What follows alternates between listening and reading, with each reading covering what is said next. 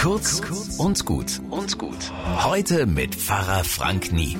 Heute stehe ich wirklich gern auf, denn heute Mittag werde ich in einer Kapelle der Uniklinik Erlangen stehen und eine Spende von 5000 Euro entgegennehmen für die Klinikseelsorge. Ich freue mich.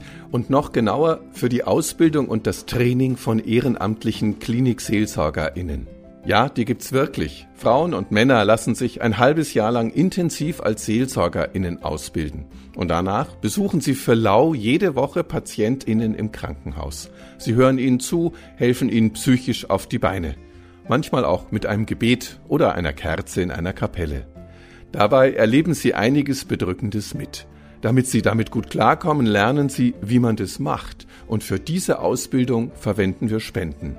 Diesmal ist es die Manfred Roth Stiftung, die uns hilft. Vielen Dank dafür.